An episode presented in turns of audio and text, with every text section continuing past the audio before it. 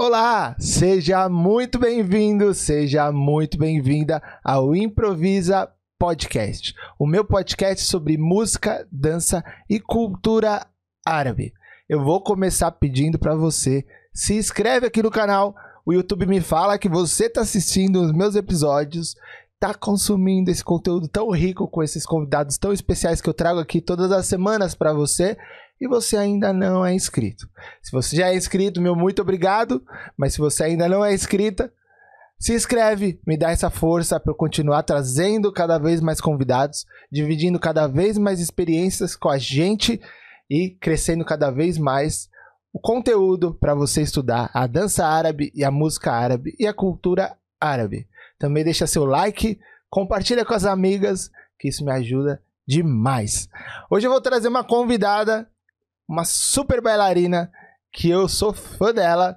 Eu tive o prazer já de tocar num especial que ela fez aqui numa casa de chá aqui em São Paulo. Ela me convidou para tocar nesse especial e eu fui muito feliz. Fiquei muito feliz de tocar para ela nesse especial. Então, eu tenho o prazer de trazer aqui para conversar um pouquinho com a gente e dividir um pouquinho da experiência aqui com a gente. A minha querida Ju Nahid. Ju, Seja muito bem-vindo ao Improvisa Podcast. Eu queria te agradecer aqui agora, na frente da, das câmeras, digamos assim, por você ter aceitado meu convite.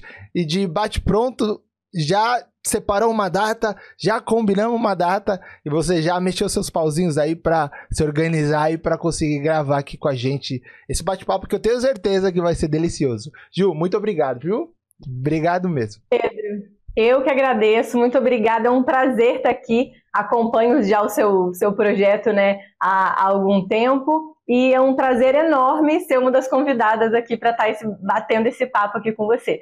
Muito, fiquei muito feliz com o convite, estou muito feliz da gente estar gravando aqui. Muito obrigada a você e a todo mundo que está assistindo a gente. Ju, eu, eu gosto muito de, de, de analisar as bailarinas, assim, né? Eu acho que a gente eu, nesses, nesses episódios, a gente já tá. Já passamos de 15 episódios, né? Já estamos chegando no 20 episódio. E nessas 20 semanas, vou, vou arredondar para cima, eu. Eu aprendi muito, assim, sabe? Com, com, com os profissionais. E todos os profissionais que eu procuro chamar aqui, e eu vou trazer para cá também, gente, é, pessoas que não são profissionais, que talvez sejam estudantes, né? Eu procuro, eu quero trazer todo mundo que tem alguma coisa a agregar. E e eu aprendo um pouquinho com cada um. E eu gosto muito, eu acompanho o seu Instagram, né? Eu sigo lá você no Instagram, eu acompanho que você posta muita coisa, né? Você posta muito conteúdo. E fiquei curioso de saber se você posta, se você já tinha essa essa vida online, vou chamar assim, é, ativa desse jeito antes da pandemia ou foi uma coisa que você aprendeu a ter durante a pandemia? Como é que era assim a sua vida online antes da pandemia? Olha, Pedro, isso é uma é uma faca de dois gumes. É, na verdade, acho que não dá para eu, eu falar sobre esse meu lado sem dizer que é, antes de eu me né, tornar bailarina profissional, eu danço desde criança, mas antes de eu me tornar bailarina profissional, eu me formei em comunicação social. Eu sou jornalista de formação. Então eu tenho esse lado da comunicação muito muito forte em mim, né? E, e, sempre fez parte também da minha personalidade, essa coisa de ser mais comunicativa, de, enfim, eu, eu sempre tive esse lado muito forte. Mas eu também sempre fui uma pessoa muito com, vamos dizer assim, com o pé atrás em relação às, às redes sociais de forma geral, né?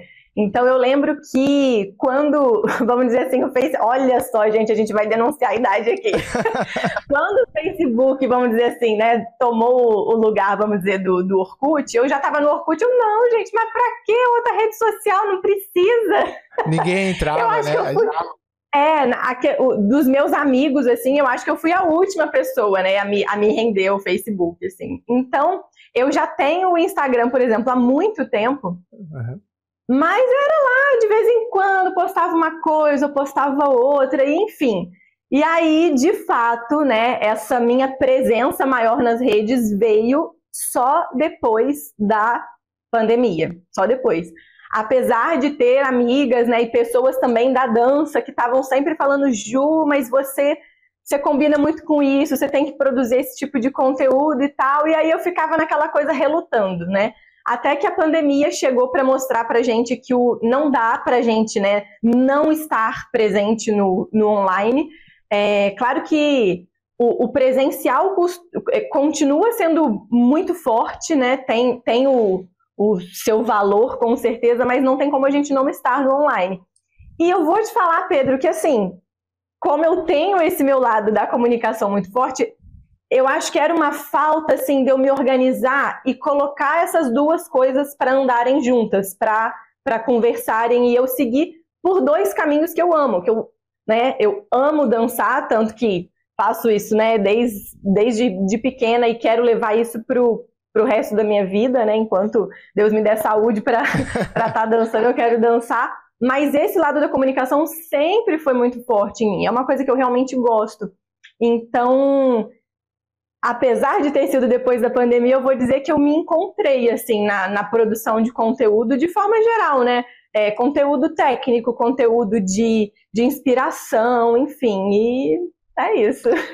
Você sabe que eu me, eu me identifiquei um pouco, porque eu também sou formado em, em comunicação, sou formado em publicidade, né? Sou publicitário. Olha! Apesar de não ter atuado em agências, né? Como, como é de praxe ao sair da faculdade, né? Eu eu sempre trabalhei com as minhas coisas, então eu, eu, eu montei uma agência de criação de arte quando eu terminei a faculdade. Sim, eu, era eu, né? Eu, minha agência, eu terceirizava muita coisa. Só que aí eu comecei a pesar, eu falava, pô, eu vou viajar com a, com a, com a música, né? Porque eu viajava todos os finais de semana praticamente. Não consigo fazer nada, da, não consigo atender um cliente com, com propriedade, né? Com, com, com a qualidade que ele, que ele me, me pede.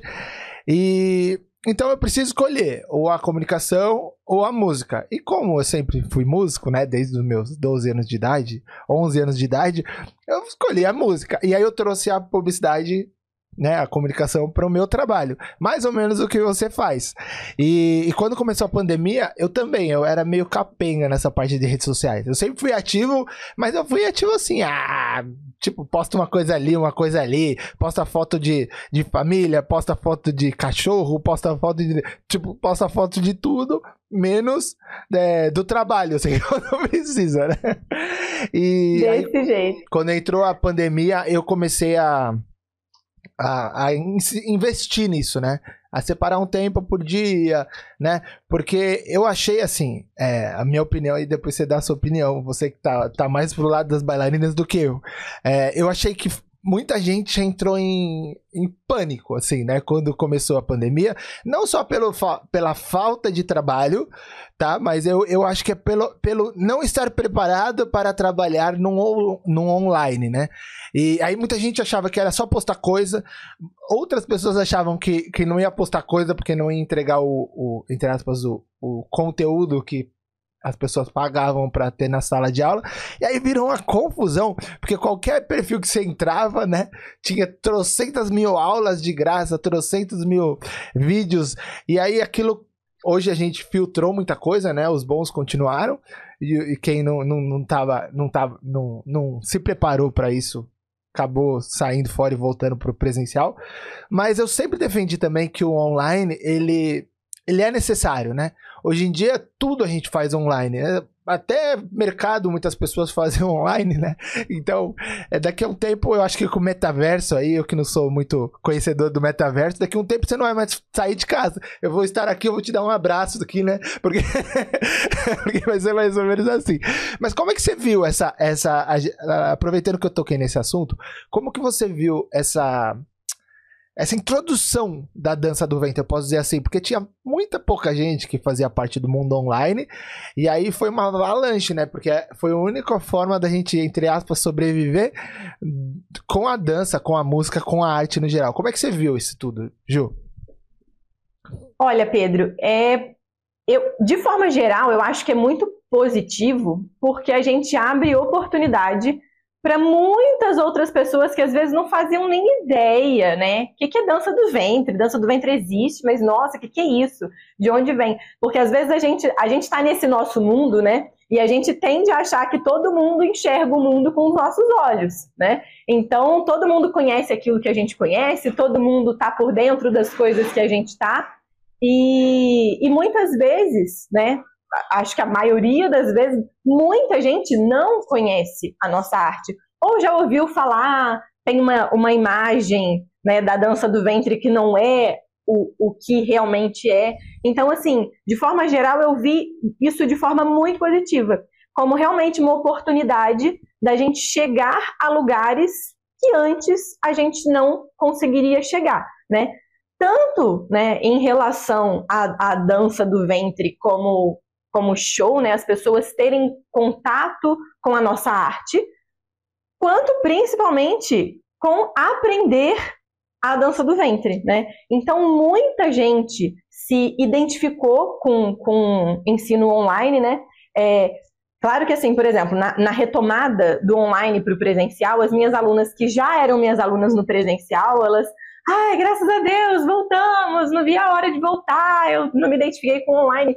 Mas engraçado que eu tive alunas né, que eram do presencial, se mantiveram no online e elas perceberam que elas conseguiam ser muito mais assíduas nas aulas pelo online do que no presencial, que é uma coisa que elas gostam, mas naquela, né, na agitação do dia a dia, naquela correria do dia a dia, muitas vezes acontecia, chegava o dia da aula, tinha um imprevisto, acontecia alguma coisa, e aí elas conseguiam ali no, no, online estar mais presentes, né? Ou então, ah, não conseguiu fazer ao vivo, mas depois tira um tempinho depois e, e assiste a aula gravada. Então, teve esses dois lados e teve o lado de muita gente também, né? Chegando para conhecer, vendo naquela, naquela, naquele momento que a gente ficou mais em casa, né? Uma oportunidade de conhecer outras coisas, de, de fazer aulas diferentes. Então chegou muita gente nesse sentido e, e que continuou, né? Ou que continuou no online, ou que começou, começou no online e depois partiu para o presencial.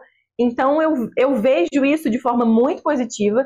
Claro que, como você falou, né? É, muita gente não estava preparado, né? E, e eu acredito muito nisso que a maioria não estava preparado para esse para esse boom do online, né? É, Uns, poucos continuaram, vamos dizer assim, é, mas eu vejo muito isso. O, o, online também, ele abre espaço, ele é muito democrático.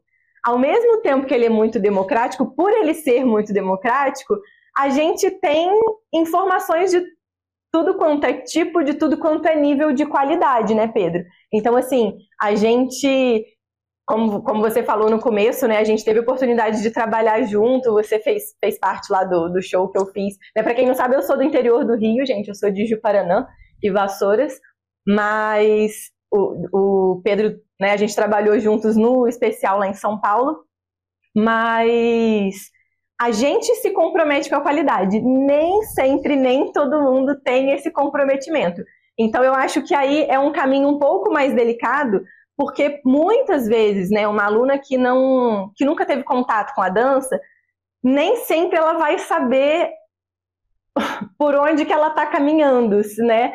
Mas enfim, eu acredito que quanto mais gente, né, tiver jogando essa informação de qualidade para o mercado, mais o nosso mercado tende a crescer e a gente está elevando cada vez mais a qualidade dele. Eu, eu acredito muito nisso. Nossa, é, e você vai você foi falando e eu fui refletindo sobre muita coisa aqui. É, eu acredito muito no que você falou aqui.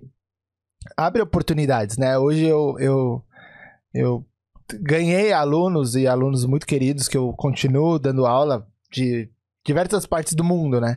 De fora do, do Brasil, vários, de dentro do Brasil, outros vários, né? E só que como que é para você essa, essa diferenciação entre aula online e aula presencial? Porque, por exemplo, eu eu sinto na, na, na, minha conduta de aula que eu preciso ter umas abordagens diferentes, né? Tanto no, no como posso explicar? Tanto no approach do, do, do, aluno, né? Quanto até mesmo na atenção. Às vezes a aula online, às vezes ela pode ser, ela pode demorar, na minha visão, ela pode demorar um pouquinho mais é, para eu entender o que o aluno tá fazendo, né? Não que eu não, que eu não, não vou entender, eu vou entender. Às vezes eu peço para o aluno virar, às vezes eu peço para o aluno levantar, às vezes eu peço para o aluno, sabe, ficar em outra. Justamente para eu entender o tipo de movimento que ele está fazendo. Porque no, no, presencial é muito fácil, né? Ele tá aqui, você pega e gira, torno dele você vê tudo de. Agora no online é meio difícil, né? Às vezes a luz não, não ajuda, às vezes o som não ajuda.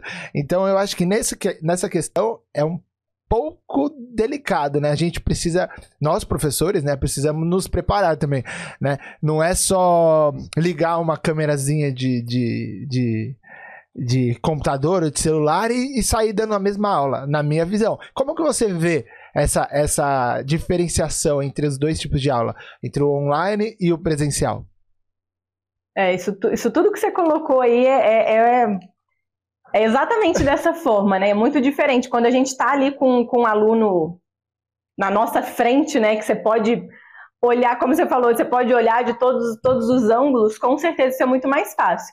E aí, além da, das, dessas limitações, vamos dizer, físicas, né, que é, é, a luz, às vezes a conexão que não ajuda, a gente tem essa limitação que eu falo do bidimensional, né, que a gente está vendo o aluno ali numa tela plana, chapada. É, mas eu acredito muito, Pedro, que a nossa experiência, né? E aí nós, nós já, já trabalhamos com a, com a sala de aula já há bastante tempo. É, nesse ponto, pro, eu, eu acredito muito, né, que uma aluna ela pode começar, ela pode fazer dança do ventre sem nunca ter feito antes online. Eu, eu acredito muito nisso. Mas nós que somos professores, né, a gente que está ensinando, a gente teve uma bagagem prévia, né, de um contato com, com os alunos, e isso eu acho que é muito importante, essa bagagem prévia que a gente teve, eu acho que é muito importante para o trabalho que a gente desenvolve hoje com os alunos, né, na frente de uma tela. Então, para o aluno, ok, está tendo contato pela primeira vez com, com, a, nossa, com a nossa arte, né? é, pelo online. Para a gente, eu já acho assim, eu não vou dizer impossível, né? Porque eu acredito que cada um vai ter as suas experiências, cada um vai ter a, a sua história, né? Somos, enfim, cada um tem o seu caminho a percorrer. Mas com a visão que eu tenho hoje, eu não me imaginaria nunca, né? Dando aula, tendo fazendo o trabalho de qualidade que eu me proponho a fazer sem antes ter tido essa experiência de sala de aula mesmo do contato com, com a aluna. Porque a gente sabe que, que é diferente. Essa coisa de, de você estar tá pessoalmente com a aluna, você consegue, você bate o olho, você já sabe o que está acontecendo, né? O, o, você sabe detectar automaticamente ali o problema. Você bateu o olho, opa, tem uma transferência de peso que está errada opa, mas a, o quadril dela está desencaixado.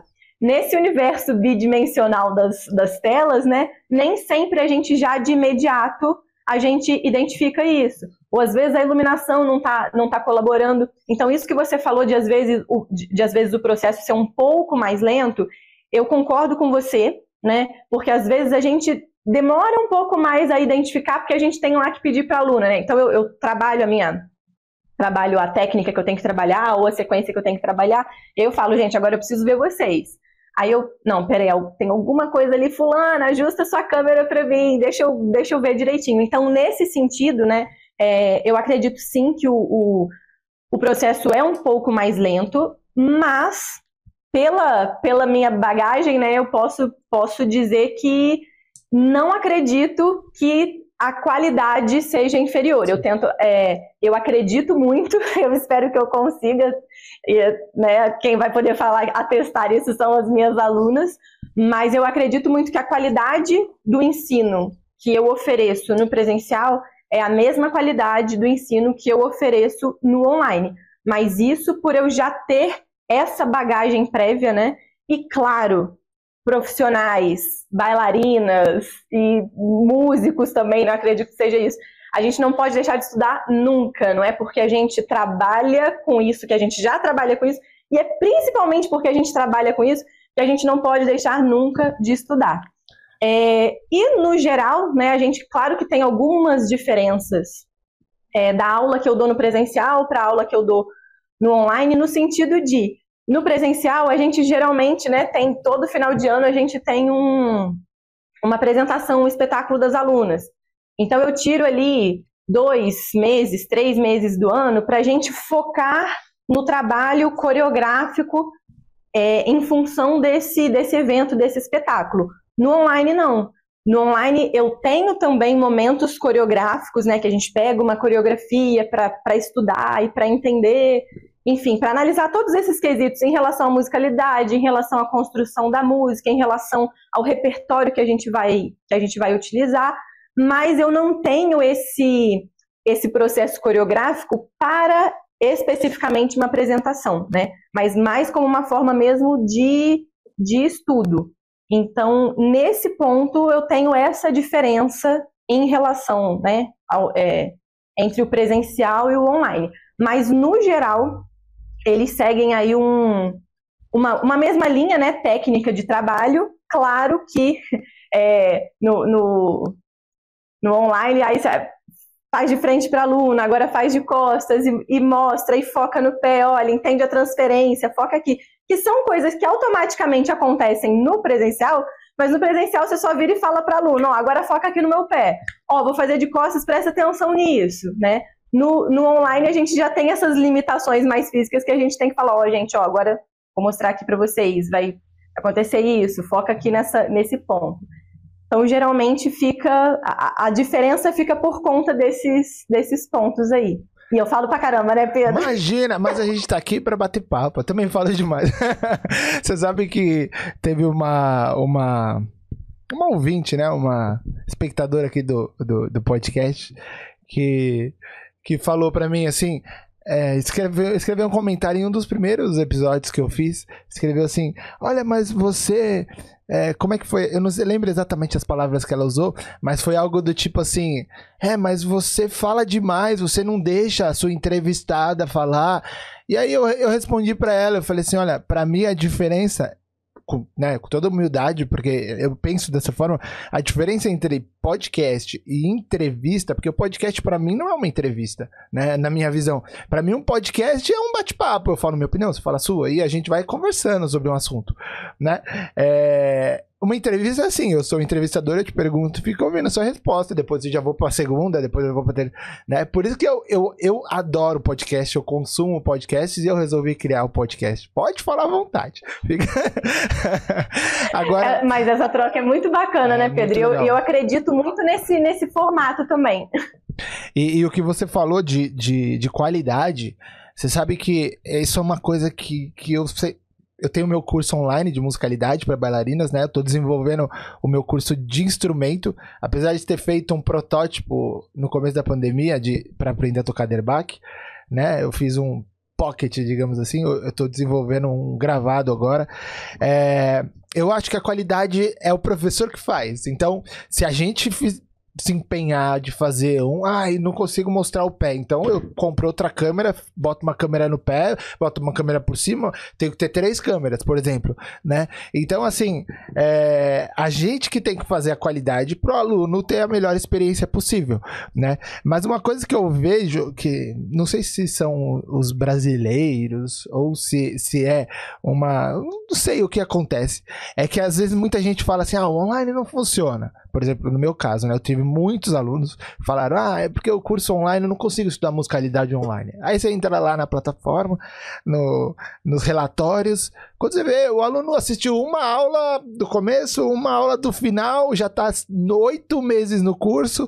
Tipo, aí você pensa, claro que não vai funcionar desse jeito, né? Desse jeito não funciona nada. Agora, se você tiver uma rotina de todo dia você estudar, sei lá, cinco minutos que seja, né? Ou sei lá, que seja como se fosse uma aula é, presencial, uma vez por semana, duas vezes por semana, você pegar e parar o que você tá fazendo. Agora, parece que por ser online, por ser em casa, por ser gravado, né? Muitas vezes gravado, muitas vezes ao vivo, é, o aluno fala, ah, depois eu faço, né? Daqui a pouco eu faço, aí quando vai ver um mês daqui a pouco, dois meses daqui a pouco, três meses, quando vai ver um ano, aí venceu o curso, aí muita gente fala para mim assim, pô, mas um ano, mas eu é, já, já tem que renovar o curso, mas eu nem fiz. Pô, mas um ano você não conseguiu fazer seis horas de curso, que o meu curso tem mais ou menos seis horas, tirando as lives que eu coloco lá dentro. É, então aí Aí eu fico pensando, porque, por exemplo, no começo, eu também falo demais. Né? no começo da pandemia, eu fiz um, um grupo de estudos de musicalidade. E eu tive mais de 100 alunos. É, entre, entre as três edições que eu fiz, eu tive mais de 100 alunos nesse grupo de estudos. E era ao vivo. Então eram, eram cinco encontros no mês. Eu tinha, tinha, via Zoom, eu tive mais de 100 alunos. Quando eu montei o meu curso de musicalidade, foi difícil eu chegar gravado, foi difícil eu chegar nos 100 alunos. E aí eu, analisando, eu entendi que no ao vivo parece que o pessoal se compromete mais do que no gravado. Por essa questão, né? Ah, o gravado daqui a pouco eu faço. Ah, gravado vai estar tá aí, daqui a pouco eu compro, né? Mas na verdade, eu acredito que a gente pode ter uma entrega tão boa quanto, ou às vezes até melhor do que o presencial. Porque eu, eu adoro ter coisas gravadas que eu posso consultar a hora que eu quiser, que eu posso consultar de madrugada, né? Por exemplo, né? Eu não sei se suas aulas são todas é, ao vivo, se tem aula gravada, mas eu adoro as, as duas. Às vezes eu chego aqui, às vezes eu tô de madrugada, eu falo, puta, me veio uma dúvida de comunicação, que eu estudo muito sobre marketing ainda, né? Ah, eu pego o curso que eu comprei sobre comunicação lá e, e assisto a aula. No presencial você não consegue fazer isso. Eu estou com dúvida do passo soldadinho. Você espera até semana que vem para você falar com sua professora, porque não tem jeito, sabe? Então, assim, é, é, é os professores que fazem a qualidade, ao mesmo tempo os alunos também têm que né, se empenhar para não é dar uma colher de chá, é o aluno ter responsabilidade mesmo de, de, de estudar, né? Que... É, eu, eu o professor não é ninguém sem o aluno, né? Então é uma, é uma relação de troca. Que, que é uma retroalimentação ali, né? Um, um, não existe, um não existe sem o outro. Mas é, eu acho muito porque assim, no, no presencial, né, já era um, um costume de ah, beleza, deu o horário da aula e vou lá assistir a minha aula. E a gente tem dentro de sala de aula, né, Pedro, diferentes objetivos dos alunos, né? Tem alunas que estão ali porque elas querem fazer uma atividade para o corpo, tem alunas que estão ali porque elas querem, de fato, aprender a dançar e, e ter uma dança mais limpa, tem alunas que estão ali para socializar, enfim. E aí eu acho que vai muito do perfil da aluna, né? Claro que tem pessoas que funcionam muito melhor no que tem muito mais disciplina né, de, de consumir esses conteúdos gravados. Isso que você falou é uma coisa muito certa. O, eu percebo isso também. O comprometimento com o ao vivo é muito maior do que com, com aula gravada, né? Mas uma coisa que eu percebo é que os alunos é, mais disciplinados, claro, e também aqueles que têm o, o objetivo é realmente eu vou aprender a dançar, eu quero aprender tal coisa. Eles são muito comprometidos elas podem perder a aula ao vivo, que elas vão assistir a aula gravada e vão me mandar mensagem para tirar dúvida e vão me mandar vídeo para falar, Ju, tô fazendo certo. Isso é, é fato. Agora, o que, que eu ia falar aqui que, em relação a isso também? Perdi, perdi. Vai vir, vai vir, não tem problema. Vai vir. Então, é, tem essa questão né, do, do perfil do aluno, o, o perfil da aluna de com o que, que, ela, que ela se identifica mais, é, e que está diretamente relacionado com o objetivo de cada um, né? Então, isso que você falou, assim, ah, o, curso está lá, mas o, já venceu o curso, deu um ano de curso e o aluno ainda não, não, não fez as aulas. Será que ele realmente estava afim de aprender, né? Será que, que era um objetivo para ele? Porque às vezes a gente pensa assim, gente, isso, isso é uma coisa muito, muito importante da gente todo mundo, né, ter essa organização na vida. Isso vale para dança, isso vale para diferentes pontos da vida. Muitas vezes a gente sabe o que a gente precisa estudar, né? Ah, então eu estou precisando desenvolver, estou é, precisando melhorar os meus conhecimentos rítmicos, estou precisando melhorar os meus conhecimentos, estou precisando ampliar o meu repertório, estou precisando melhorar o meu trabalho de braços. A gente sabe as coisas que a gente precisa trabalhar. Mas não dá, gente, não dá pra gente abraçar o mundo, né? E uma coisa que às vezes eu percebo, assim, é, em alunas, na, na, nas minhas seguidoras, assim, na, enfim, nas trocas que a gente vai tendo aí, né, uhum. com, com a galera que faz dança, é que às vezes tem muita gente que quer abraçar o mundo, né? Ah, vou fazer tudo, vai fazer tudo, só que não faz nada. então, assim, de a, a, a, minha ideia aqui é que as pessoas, as bailarinas, as alunas se organizem para o que que eu vou estudar agora, o que que eu vou desenvolver agora. E anotem mesmo, né? Quando a gente coloca isso no papel, fica muito mais, mais fácil da gente visualizar. Tanto o que a gente precisa, quanto o que a gente está conseguindo fazer. Porque se você pensa, só pensa assim, ah, eu tenho que melhorar isso, tenho que melhorar isso, tenho que melhorar isso. Tá, mas aí você não, não se organiza para trabalhar nenhum desses pontos, fica só no eu tenho que é, é nessa que você vai sair fazendo um monte de workshop, vai sair se inscrevendo em vários cursos. E aí? e no final de um ano, você conseguiu melhorar lá os, os três itens que você tinha que melhorar, né? Então, assim, eu acho que as, muitas vezes falta essa organização das alunas, das, né, das bailarinas, de falar assim, não, peraí, agora eu vou, vou trabalhar isso aqui. E vai, vai trabalhar e vai desenvolver. Depois que isso aqui estiver bem trabalhado, a gente vai para o ponto seguinte. Depois que o ponto seguinte estiver bem trabalhado, a gente vai para o outro. E assim vai, porque a gente sempre, eu, eu sempre falo isso, a gente sempre tem coisas para melhorar. Muitas vezes a gente chega lá no terceiro ponto, aí a gente olha para o primeiro, ixi, negócio, negócio deu uma desandada aqui. E, e é assim que funciona. Mas não dá para a gente querer, né, abraçar o mundo. Então, eu acho que precisa muito ter essa organização, né, no sentido de o que eu vou estudar agora, porque não dá para quem, quem, faz tudo, né, acaba não fazendo nada bem feito. Então acho que a gente eu acredito muito nessa é melhor a gente fazer uma coisa bem feita do que você querer fazer um monte de coisa e nada daquilo andar bem.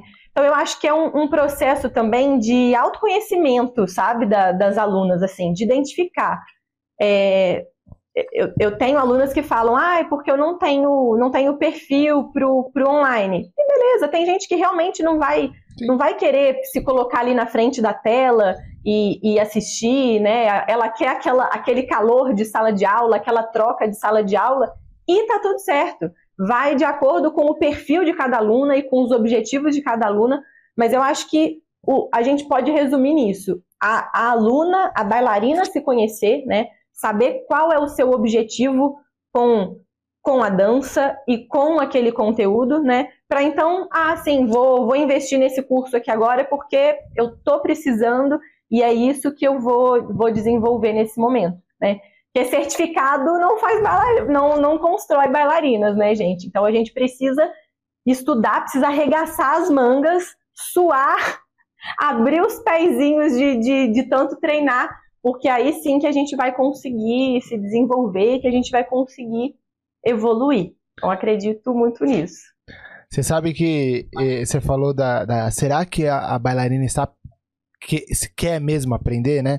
Eu acho que às vezes não é nem o fato de não querer aprender, eu penso que às vezes é o fato de querer aprender rápido demais. Às vezes a gente, o ser humano, eu, eu vejo isso no ser humano, em qualquer área você encontra pessoas assim.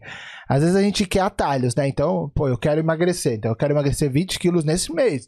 Porque mês que vem eu tenho a festa e já quero estar tá magro, né? Aí eu quero correr, eu quero correr a maratona. Você, não, você não pensa assim, ah, eu vou correr um quilômetro esse mês.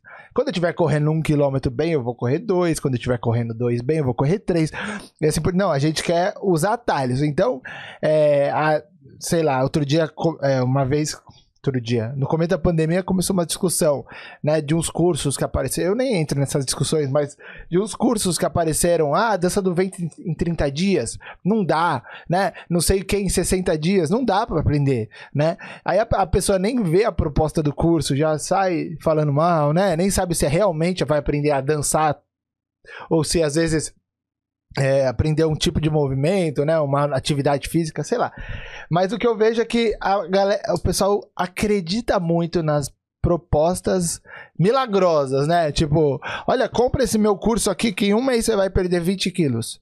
Não, meu, tipo, né? E, e, e eu falo, eu falo, olha, é, eu te ensino a musicalidade no meu curso. Eu te ensino. Eu, eu, eu, te mostro o caminho, mas não é um negócio que você vai fazer às seis horas e você vai aprender.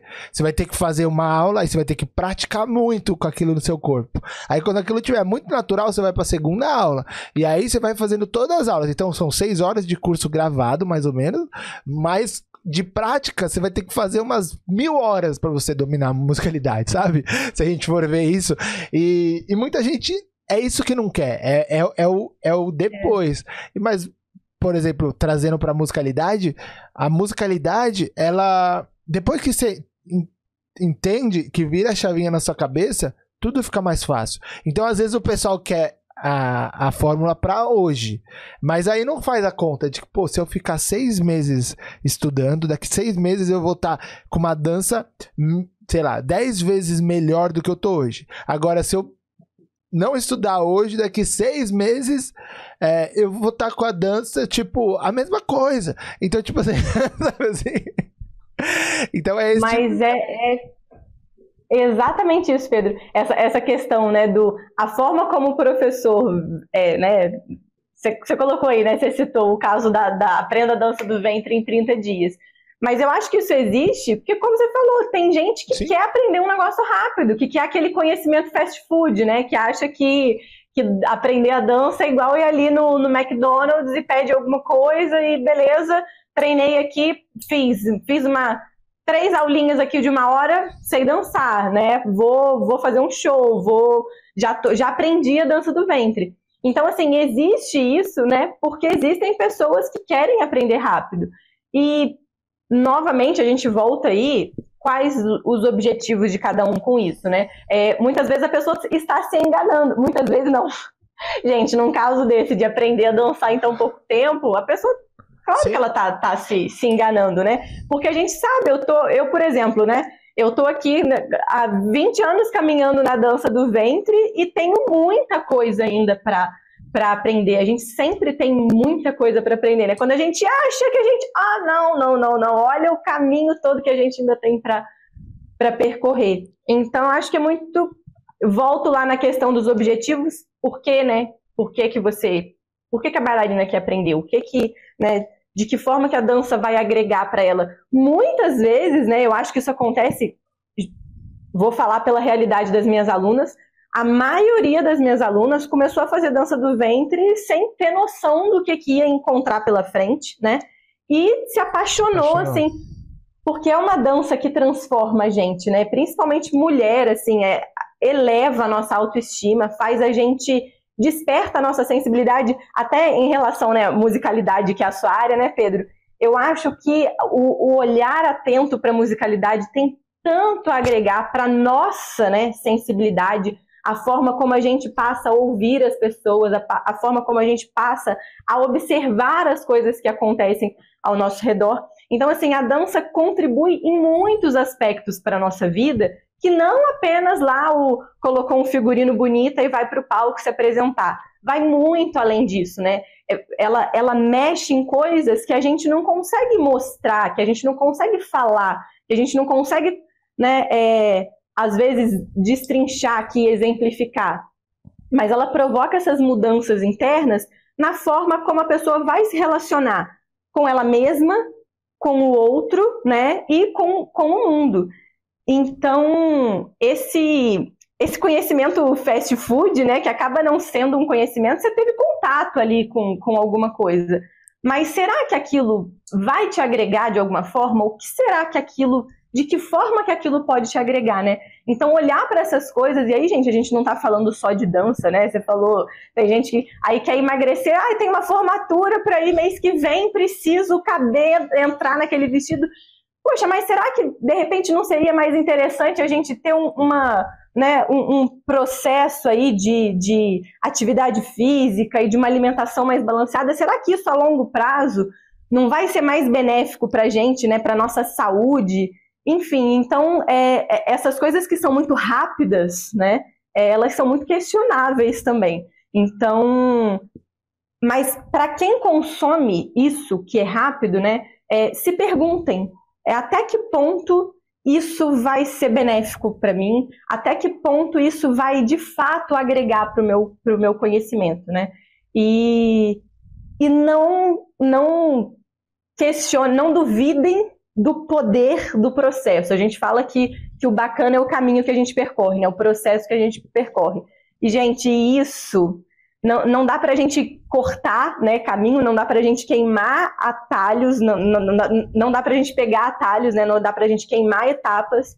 Esse, o que você vai crescer no processo, que não é fácil, não é rápido, mas o que você vai crescer no processo, só você vai saber, só você vai experimentar. E, e quando chegar lá na frente, que você olhar para trás e falar assim: nossa, eu já passei por tudo isso e aí você vai ver assim, nossa, e eu já cresci tudo isso, eu já consegui evoluir em tudo isso.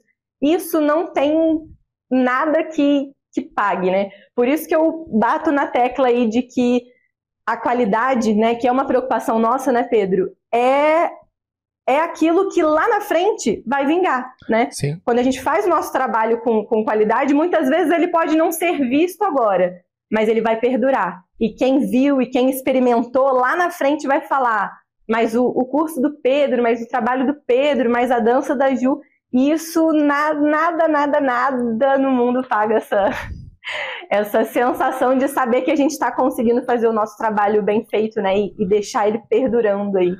Você sabe que você, você falou sobre você falou sobre a musicalidade, sobre a dança para nossa vida, né? Eu, eu acredito 100%, né? Eu falo eu, eu tenho um, um dos das coisas que eu falo para meus alunos é que eu não mudo a musicalidade da dança dela. Eu mudo a forma como ela vai viver depois, né? Porque para mim, eu até fiz uma, um, um stories outro dia e eu postei uma enquete é, porque eu levo o ritmo em tudo que eu faço na minha vida, né? Por exemplo, eu dei o exemplo no meu stories. Eu fazia luta uns anos atrás, fiz muitos anos de luta, e todos os, os exercícios da luta, todos os exercícios da minha academia, eu faço com ritmo, né? Isso é uma coisa que, que tá na minha. Então, um exemplo bem besta, eu vou levantar e abaixar. Você pode ter certeza que eu tô no mesmo ritmo e todas as repetições eu faço na mesma velocidade, porque isso é uma coisa minha meu corpo entende melhor exercício, o meu músculo se, se, desenvolve melhor. Isso é uma coisa, né? Melhor do que eu fazer assim, ficar respirado, daqui a pouco faz de qualquer jeito, né? Então, tudo que você faz na sua vida, se tiver ritmo, é melhor. É uma, uma das noções de musicalidade, é o ritmo, né? Fora a sensibilidade pro som, fora as sensações que, que, que a prática da musicalidade, a prática da dança te traz. Então, você fica uma pessoa muito mais sensitiva no sentido de perceber muito mais as situações, né? De entender muito mais o sentimento das outras pessoas, né? De decifrar muito mais as outras pessoas. Tudo isso que você falou que é o que a dança traz de efeito colateral, digamos assim, né? E colateral no bom sentido, tá? e então, a gente precisa, é, precisa entender que, que as coisas precisam ser feitas com um pouco de, de consciência, né? Eu falo, olha, tem um método para te ensinar, para te mostrar a musicalidade. Eu não falo nem ensinar, porque eu, eu apresento a musicalidade. Quem se auto-ensina é o próprio aluno, porque é o aluno que tem que praticar e ele que vai aprender por si só. Eu só vou mostrar o caminho que ele tem que fazer, né? E e a partir disso, ele vai abrindo a cabeça dele para um mundo completamente novo, né? Que talvez seja novo, porque ele não, não tinha aquele conhecimento. A minha esposa até fala que eu sou uma, uma manteiga derretida, né? Porque, pô, eu choro em comercial de margarina, se bobear. Sabe assim? eu qualquer coisa. Minha filha nasceu, eu me der, é, casei, eu não conseguia nem falar no microfone. Ah, às vezes eu dou um presente pra ela, ela fica emocionada, eu já choro. E, é, então é um negócio assim, mas por quê? Isso vem porque eu tô há 20 e poucos anos na música, sabe? E eu levo a música como a minha vida. Tudo que eu faço, eu faço com música, eu penso na música. Tudo para mim é musical, sabe? Eu não consigo ouvir alguém batucando fora do ritmo que eu já olho assim, sabe? Tipo assim, e já penso, aí, isso tá me incomodando. Não é, não é, não é uma questão de preconceito, mas é uma questão de, de que aquilo não faz parte de mim, sabe? É, tanto é que minha filha, desde. Hoje ela tá com dois, desde do dia que ela começou a ficar sentadinha assim, que eu vi que ela dava as primeiras batucadas em alguma coisa. Eu já dei um instrumento pra ela, ela já tem o violãozinho dela. Ela olha pra mim e faz assim: Papai, violão. E aí ela faz assim, sabe? ela adora música. Então, assim, é a nossa vida que muda, não é só o fato de você dançar. Por isso que bailarina, é engraçado, né? Bailarina, eu. Eu não sei se eu vivo muitos anos com bailarina, mas bailarina entrou em algum lugar. Se eu tô dentro daquele lugar, eu olho e falo, aquela lá é bailarina. Sabe assim? Eu não sei, tem uma áurea diferente, assim, sabe? A, a forma como se comporta, como se, né? Como se... Então, assim, obviamente. Se coloca. É, se coloca nos lugares. Então, a gente precisa levar a sério, realmente, né? Não é só um cursinho de. De, de, dois, três, quatro, cinco, seis anos que você vai fazer e pronto. Não, você está mudando a sua vida, né? Você está mudando a sua forma de, de, de sentir, de ser. Eu acho muito legal pensar dessa forma. Com certeza. E, e a gente está num, num, mundo, né, Pedro, que as coisas, as informações cada vez são mais rápidas. A gente recebe muita informação num período muito curto de tempo, né? Então tudo fica muito rápido, todo mundo, tudo, tudo fica muito automático, né? E, e essa coisa da sensibilidade, eu acho que, infelizmente, por um lado, ela vai se perdendo um pouquinho. E aí, estudar né, é, a musicalidade, estudar a dança, né, independente aí do, do que né, a pessoa vá, vá se propor a, a estudar, mas eu acho que traz ela para esse, esse lugar de, pera, deixa eu respirar, deixa eu entrar em contato né, comigo, deixa eu, deixa eu entender as coisas que acontecem comigo. Porque eu acho que é uma forma da bailarina se autoconhecer, e uma forma dela lidar melhor com as coisas que estão né, ao, ao redor dela. Sejam outras pessoas, seja né, o, o mundo mesmo ao redor. Então, eu, eu acredito muito que esse, que esse estudo, volto a dizer, né, de qualidade, que esse estudo é, que a gente demora um tempo para fazer, mas eu acredito muito que esse estudo ele vai contribuir para o crescimento e para o desenvolvimento pessoal, né? Seja de uma aluna que está começando a fazer dança do ventre, seja de uma aluna que já, né, de uma bailarina que já faz dança do ventre e ela está querendo melhorar a, a forma como ela ouve, como ela dança a música, né? É, eu, eu acredito, eu eu não, eu não toco nenhum instrumento, mas eu acredito muito, muito que essa a forma, né, que o estudo da musicalidade, e eu admiro muito vocês músicos por conta disso, é a forma como ela que o estudo da musicalidade vai agregar muito não só para a técnica de dança dela, né, para o repertório de dança dela, mas para a sensibilidade dela da forma como ela vai ouvir, da forma como ela vai construir aquele repertório a partir do entendimento da musicalidade, do, do, ritmo, né? Aí você falou do ritmo, às vezes de ouvir uma pessoa. Gente, eu, eu sempre dou um exemplo do parabéns para você, né? Quando a gente vai cantar Também. parabéns para alguém que tem aquela pessoa batendo palma fora do. a gente por dentro tá assim, meu Deus! Você sabe que eu, você sabe que eu, eu falo até no meu, nas minhas aulas, no meu workshop sobre isso. Sobre parabéns para você, inclusive. Porque minha esposa, ela, quando começa parabéns para você, ela olha para mim e fala: bate palma mais devagar, bate palma mais baixo. Aí eu comecei a eu me senti mal, né, no começo, porque pô, não tô batendo palma alto, né? Será que eu sou muito forte porque eu toco, né, e bato palma alto? Aí eu comecei a ver que eu bato palma ritmada. Então a maior a maioria das pessoas batem fora do ritmo ou em qualquer ritmo, né, para não falar fora do ritmo, e a minha se destaca entre as palmas ali, né? Porque tudo que é ritmado é, é, se destaca, fica em evidência. E, e, aí ela fala, para de bater. Eu falei, não, eu tô batendo palma certinho, eles que aprendam a Tô fazendo certo! Não vou deixar de fazer! Exatamente. Ah, Ô, Ju, deixa eu te perguntar uma coisa. Você é de Vassouras? É, é, é uma cidade? Chama Vassouras? É, na verdade, assim, eu sou de Barão de Paraná. Barão de, né, nascida e criada em Barão de Paraná. É, morei em Juparanã minha vida toda praticamente. E minha escola de dança fica aqui em Juparanã, né? Tô, tô gravando aqui com uhum. você de Juparanã. É, mas eu casei e eu moro atualmente em Vassouras. ah. que é uma cidade que fica a 10 quilômetros daqui. Entendi. Então, assim, em 15 minutos, agora eu tô aqui na casa da minha mãe, em 15 minutos eu tô, eu tô em casa em Vassouras. Então, como são cidades muito próximas também, né? Aí, às vezes Você eu falo. É, às vezes eu falo, ah, gente, sou de Paraná, eu sou de Vassouras. Às vezes saem os dois, mas por, por conta dessa proximidade também. Mas e sou é, é metade interior... de Paraná, metade de Vassouras. E é interior do Rio? Interior do Rio, interior do Rio. E... A gente tá, né, para as pessoas se, se situarem aí, a gente está próximo de Volta Redonda. Ah, Quando a gente tá. pensa no, no Rio, né, tem gente que acha, ah, tá, tá, tá no litoral. Não, mais para dentro, é, região sul-fluminense aqui. Aí a gente tem, a, a, cidade mais conhecida aqui na região é Volta Redonda, né? Eu tô a 50, 60 quilômetros mais ou menos de e, Volta Redonda. E fala para mim, eu sei, eu sei, eu, eu, tive a sorte de, de morar em São Paulo, que é uma das, das regiões, das cidades, dos, estado, do, dos estados, né, que mais tem dança do ventre no país e, e mais, um dos mais fortes, né, e graças a Deus eu sempre morei aqui e sempre consegui me desenvolver aqui. Mas eu sei que o interior é, é um pouco é, tem um pouco de dificuldade nesse ponto, né? Desenvolver a dança, é, ter acesso às informações, né?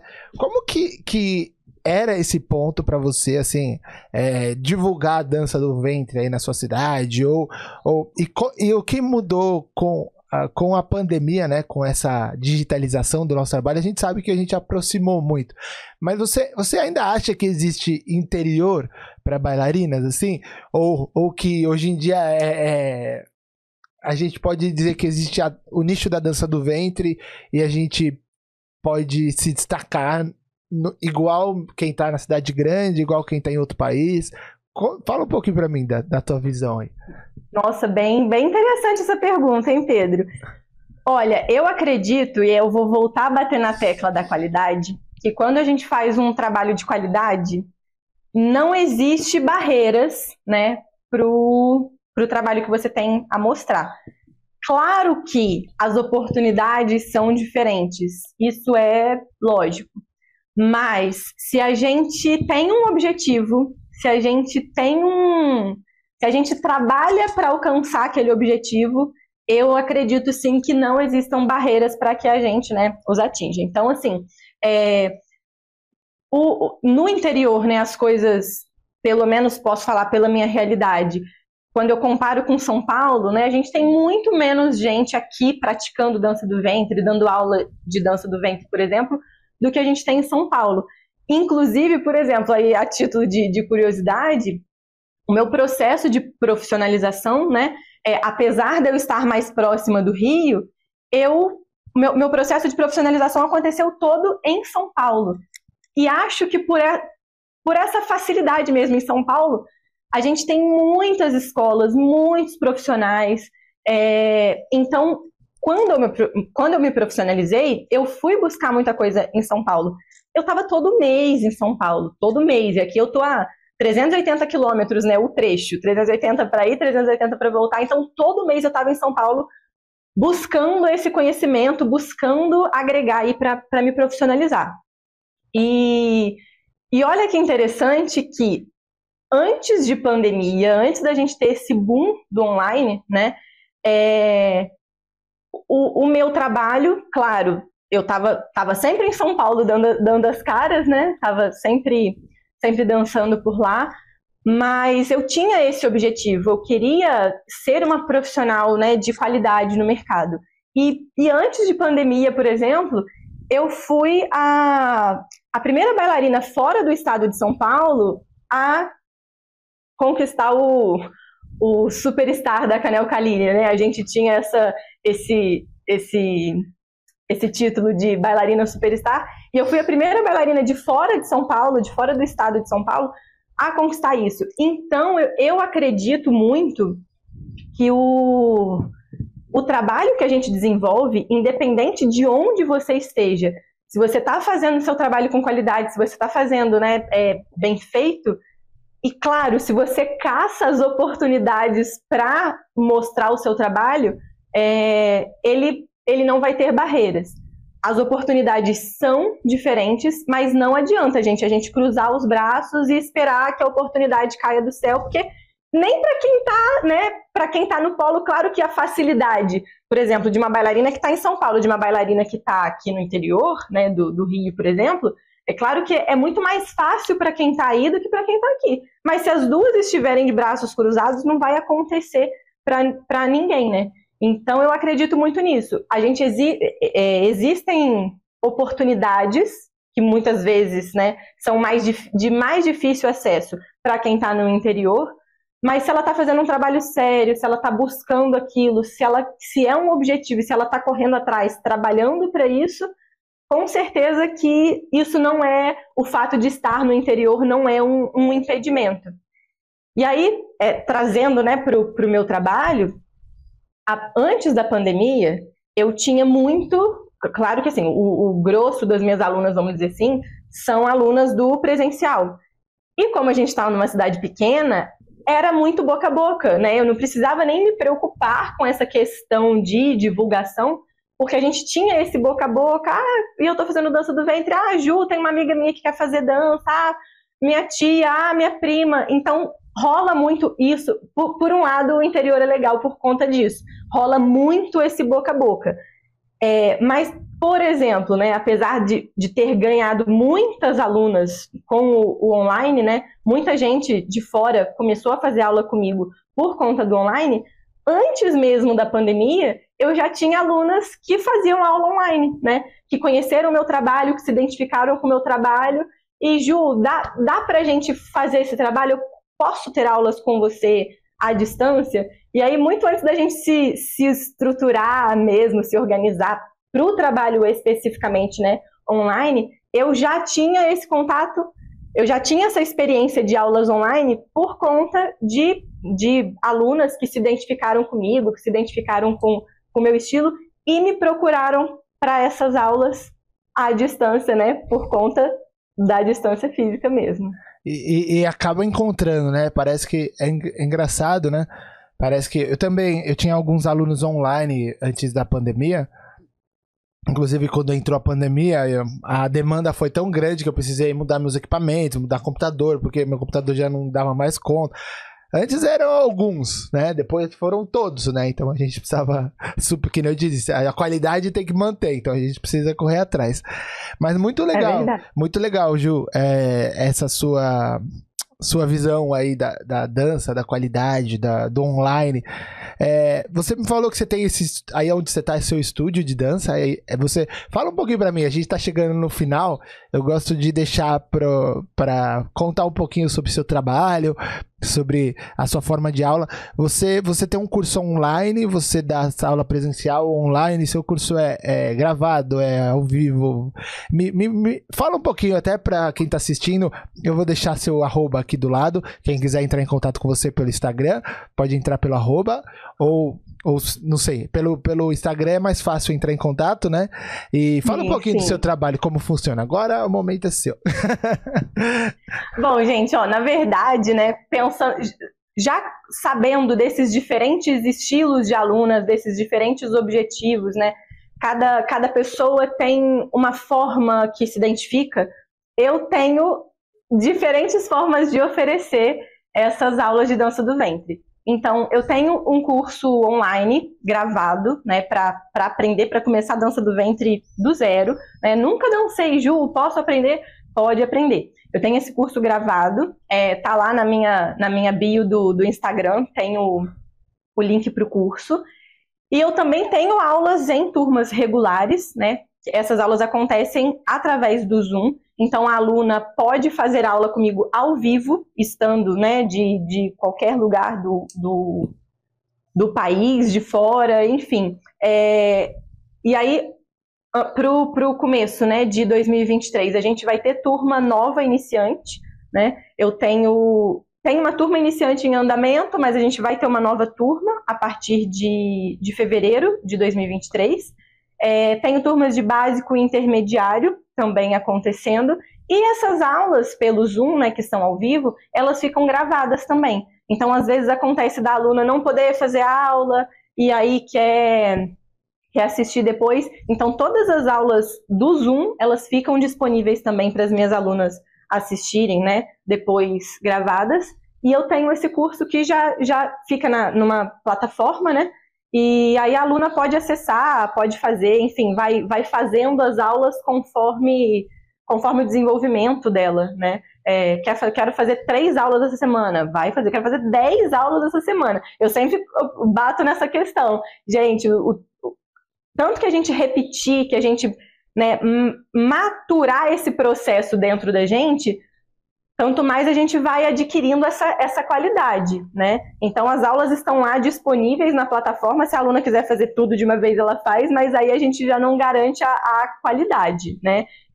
Quanto mais, mais ela respeitar o tempo e o processo, mais bem feito, mais bem trabalhado isso vai ficar nela. Mas eu tenho essas, essas duas possibilidades, né? O curso já gravado pela plataforma, com todas as aulas disponíveis, e essas aulas semanais online que podem, que, que acontecem ao vivo, mas as alunas também têm acesso é, à gravação. E claro também, né, as minhas aulas presenciais, que são aqui em Juparanã, né, o meu, meu estúdio, Belo Estúdio, fica em Juparanã, então as minhas aulas, minhas aulas presenciais acontecem aqui, mas em Vassouras eu tenho um, um home studio, então eu recebo às vezes algumas algumas alunas particulares, né, de, de cidades próximas aqui, até alunas do Rio mesmo. Às vezes eu recebo essas pessoas no meu home studio em Vassouras para a gente fazer um trabalho, né, um acompanhamento mais próximo. Geralmente são bailarinas aí que estão buscando um,